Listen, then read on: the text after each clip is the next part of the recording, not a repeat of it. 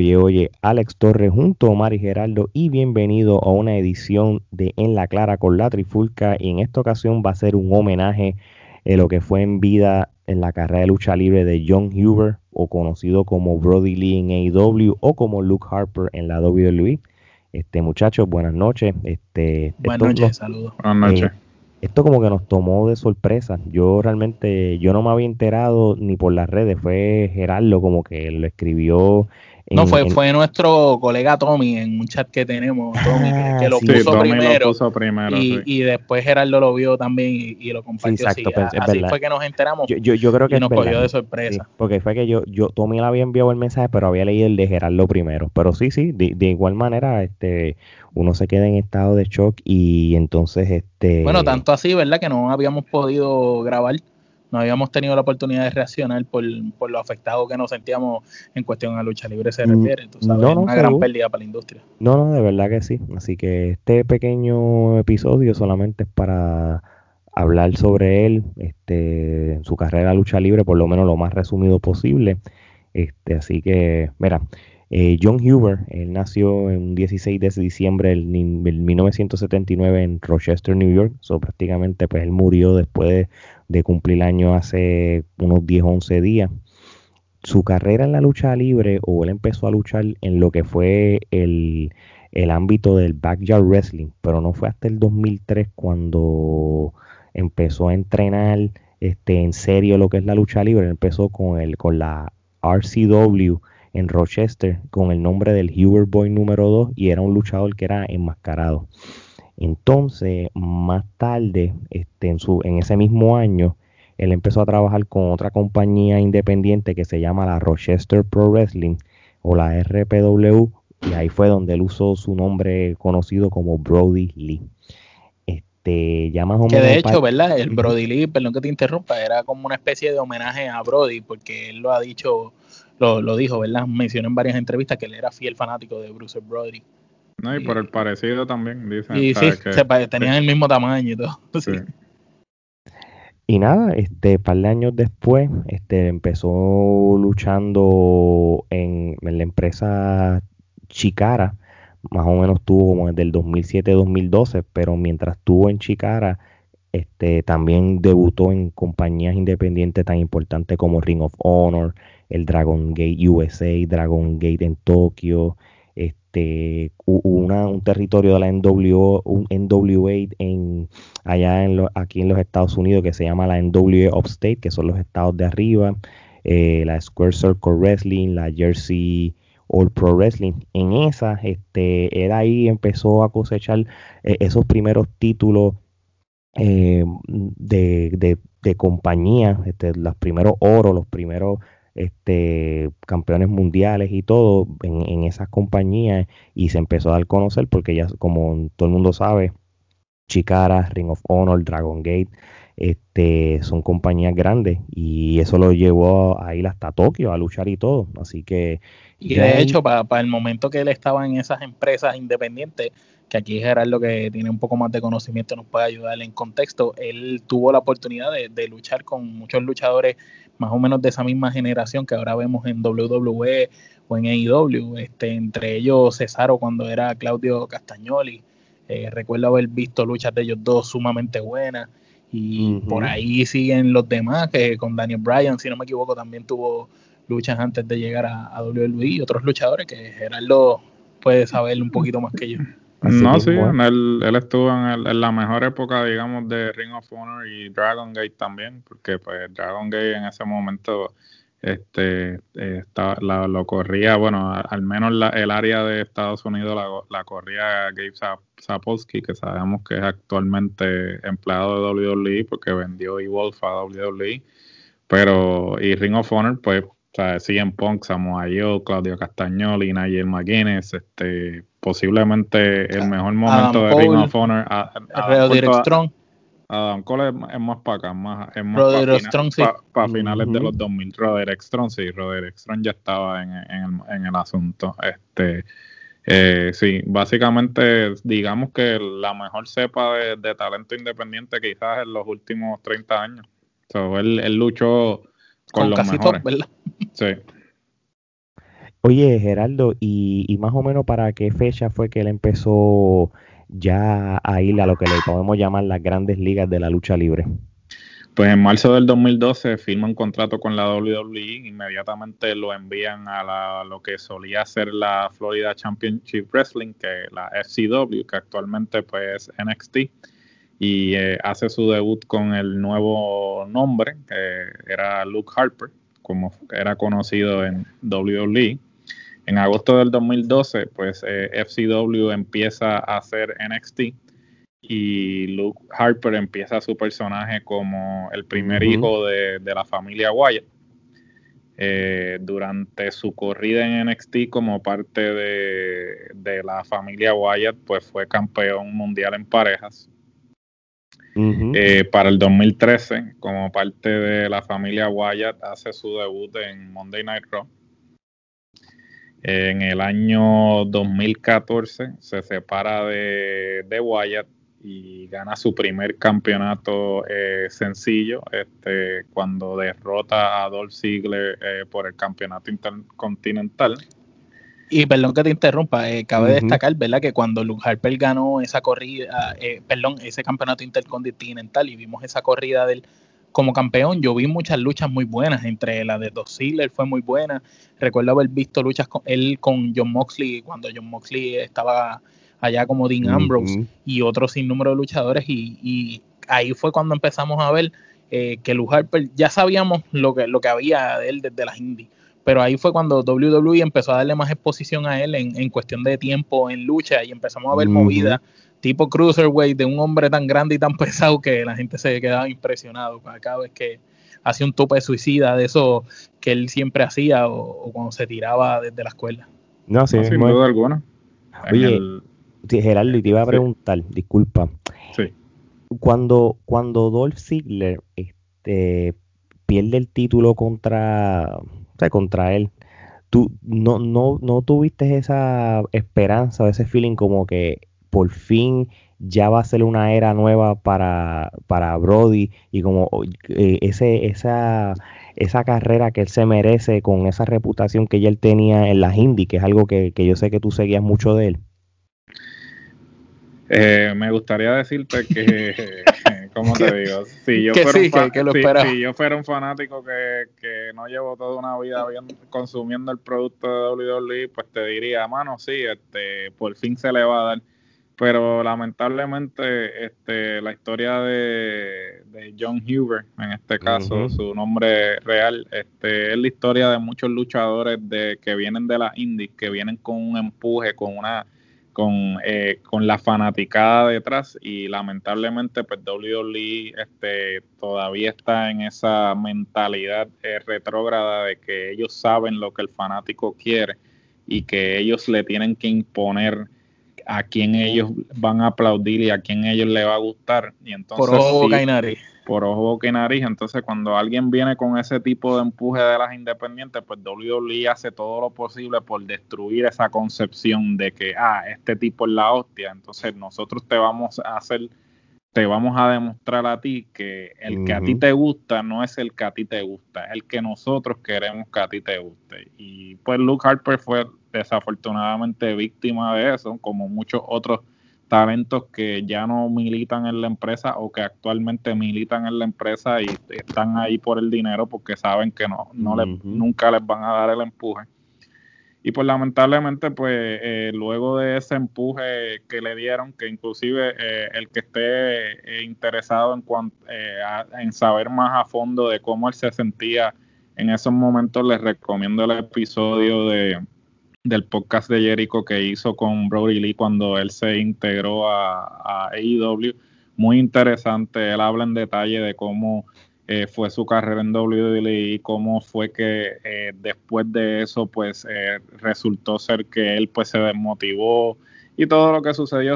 Este les recomiendo que si están sumamente interesados en Muy los últimos momentos de la carrera de John Hubert pues les recomiendo que escuchen ese ese podcast y pues sabemos que luego del empuje que le dieron, pues otra vez lo pusieron con Eric Rowan, este, le cambiaron el gimmick, los pusieron como los Blood John Brothers. era un gimmick realmente completamente reciclado. Eh, con los marrones, con los marrones gigantes, eso que nadie se lo creía. realmente era un gimmick súper eh, ochentoso. Este, lo único bueno eran las luchas, que, que, está, Por eso, unas eh, luchas con New Day excelentes, porque ahí, ahí, fue que Eric Rowan despuntó también. Sí, ellos así, eh, ellos tenían una buena química y pues como siempre digo, así que le daban limones y hacían limonada, ¿no? Ellos hacían lo mejor que podían dentro de las circunstancias, pero lamentablemente, ¿sabes? No es mucho lo que tú puedes hacer cuando este, te están imponen algo. Eh, se te imponen algo, un gimmick que no tiene sentido, que no tiene un plan a largo plazo y realmente pues eh, es triste, ¿no? Es triste. Ahora que, vemos el fallecimiento de Hubert, vemos cómo eh, sus años, este, sus mejores años fueron desperdiciados en una empresa que no supo aprovechar su talento al máximo.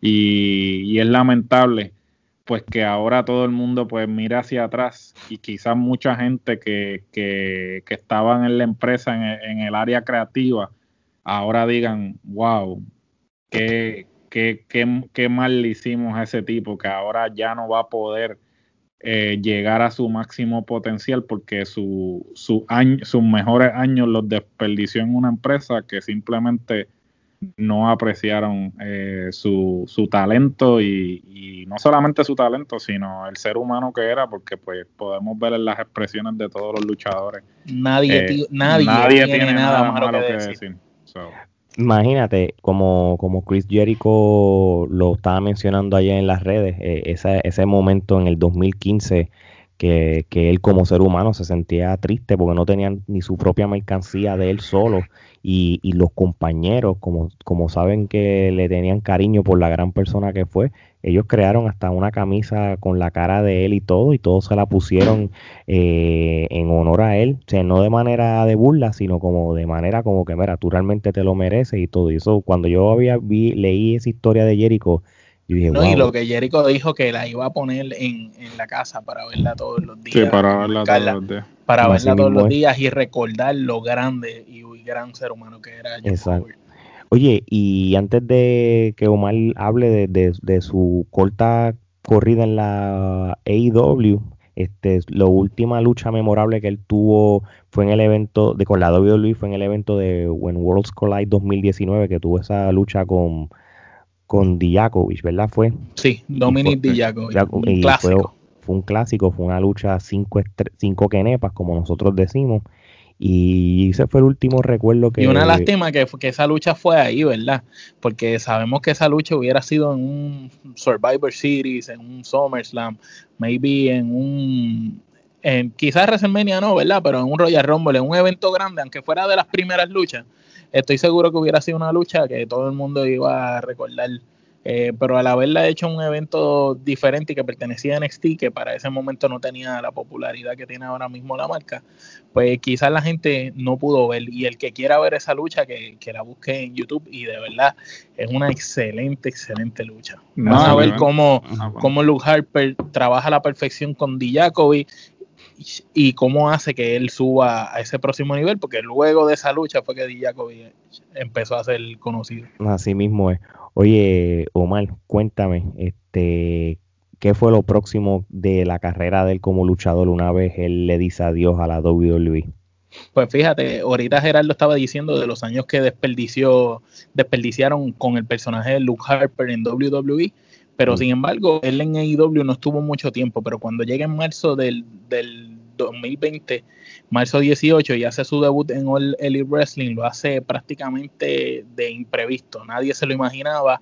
Él resultó ser el líder de este grupo de Dark Order que estuvieron durante mucho tiempo haciendo videos, haciéndonos pensar que podía ser alguien, que, podía ser otra persona. Todo el mundo decía que era más Hardy, imagínate. Sí, no, eh, se pensó que era más Hardy, se habló de, de mil muertes, se hablaba de 20 mil personajes y nadie sabía quién iba a ser. Y cuando llegó él, todo el mundo se quedó bobo. Eh, ahí de verdad empezamos a ver otro tipo de luchador, un luchador que no solo era el Brody Lee como lo veíamos en las indies antes de estar previo a WWE, sino que ya era un luchador más experimentado, con una psicología impresionante, un micrófono que yo digo, Dios mío, ¿por qué WWE no le dio la oportunidad? Porque el tipo tenía igual de potencial, quizás hasta más o más o menos igual que el mismo eh, Bray Wyatt, mano. Un super personaje con el de Mr. Brody Lee, eh, cuando crean este personaje para liderar el Dark Order, un montón de luchas que dio súper bien y, demostrando que era un gran luchador. En agosto 22 de este año, él ganó el título de All Elite Wrestling de TNT y se lo ganó a Cody Rose, que era prácticamente el hombre franquicia, se podría decir, de, de AEW. Y se lo ganó en una pelea dominante, rápido y sencillo. Tú sabes que él fue el que dominó toda esa lucha. Luego de eso, vemos que su última aparición fue en la revancha de esa lucha el 7 de octubre en un dog collar match eh, con Cody. Ahí él perdió el título. Eh, fue una gran lucha también. Eh, esa imagen que Cody lo está ahorcando y, él está bañado en sangre va a durar para la historia. La novela y la historia que ellos pusieron en ese feudo fue sumamente impresionante y, de verdad digno de admirar. Y lamentablemente, ¿verdad? Pues esa fue la última aparición de él. Luego de esto, pues el 26 de diciembre, un día después de Navidades, nos dan la noticia a todos de que este hombre murió, que no fue nada relacionado con COVID, sino fue una enfermedad que tenía en los pulmones.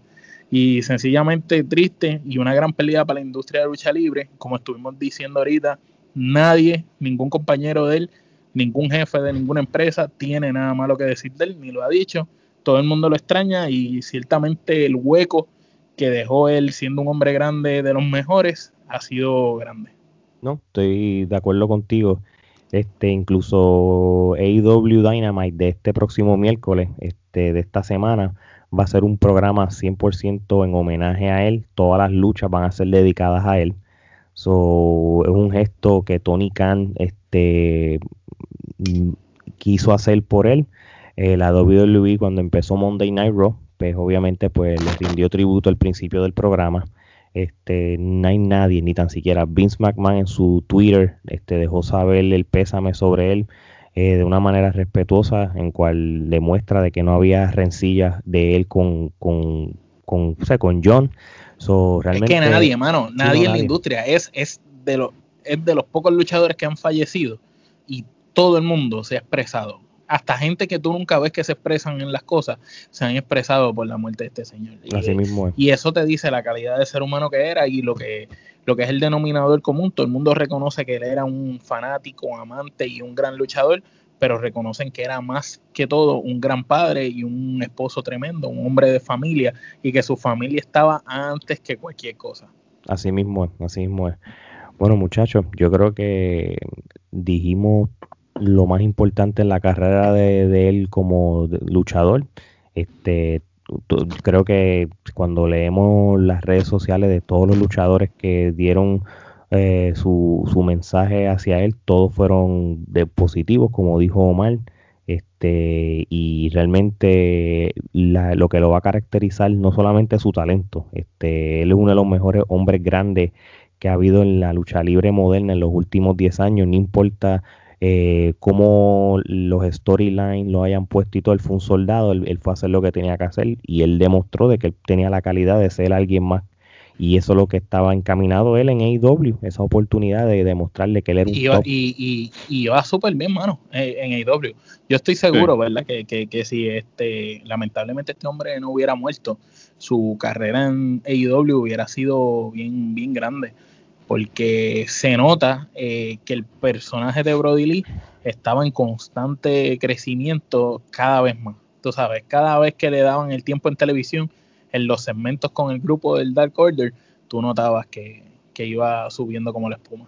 Y como tú dijiste, Ale, ciertamente uno de los mejores hombres grandes eh, que hemos visto luchar en mucho tiempo, un tipo que con ese tamaño y ese peso hacía topes suicidas, patas voladoras, no, no, Calisto y cualquier cruiserweight no tenía nada que envidiarle a, a, ese tipo. Cuando, cuando él quería luchar, luchaba con cualquiera y otra cosa era eso, que podía pelear con quien fuera.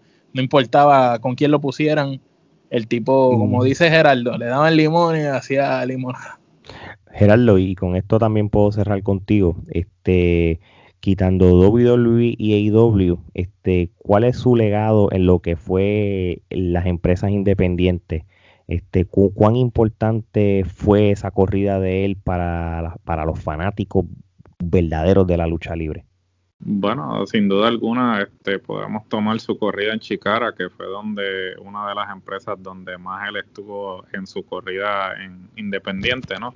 Pues sacando obviamente los sucesos pues que la empresa pues ha experimentado, ya que pues su entrenador recientemente fue acusado de este acoso sexual y otra serie de pues no podemos eh, dejar a un lado pues todo eh, el trabajo. em, eh, todo el trabajo y todo lo que esa empresa ha significado para muchos talentos que actualmente pues están en las grandes ligas y sin duda alguna este Luke John Huber este Brody Lee o Luke Harper como este quieran llamarlo fue este parte integral de lo que fue el crecimiento de esa empresa eh, para ser conocida a nivel nacional. Eh, pero más, más allá de, lo que él haya podido hacer en una empresa como tal, este, yo creo que su legado eh, sin duda alguna va a ser la determinación, ¿no? Un tipo que pues encontró mucho este escollo, mucho este le, le trataron de poner el pie y aún así este él sigue hacia adelante, un tipo súper articulado, este, por eso vuelvo y le hago hincapié en, que si quieren escuchar una excelente entrevista, escuchen la entrevista que le hizo Jericho, porque el tipo, más allá de los personajes, era un tipo, este, una mente brillante, privilegiada, y por eso digo que es una... Y la manera como, como él veía el negocio. Claro. la visión que él tenía del negocio y la manera que él lo veía eh, es increíble. Y cuando tú lo oías hablando con alguien como Chris Jericho, que lleva tantos años en la lucha libre y siendo uno de los top toda la vida, y tú ves que el tipo se podía ir de tú a tú con Jericho hablando de lucha libre, tú dices, wow, este tipo de verdad sabe. así mismo es. Bueno, pues que descanse en paz el señor John Huber. Este, y, y wow, qué, qué, qué año, brother, qué año. Este, eh, de no, no, no, no sabemos nada que decir qué año. Así que, bueno, muchachos, este de parte de Omar, Geraldo y Alex, esto sería entonces hasta la próxima.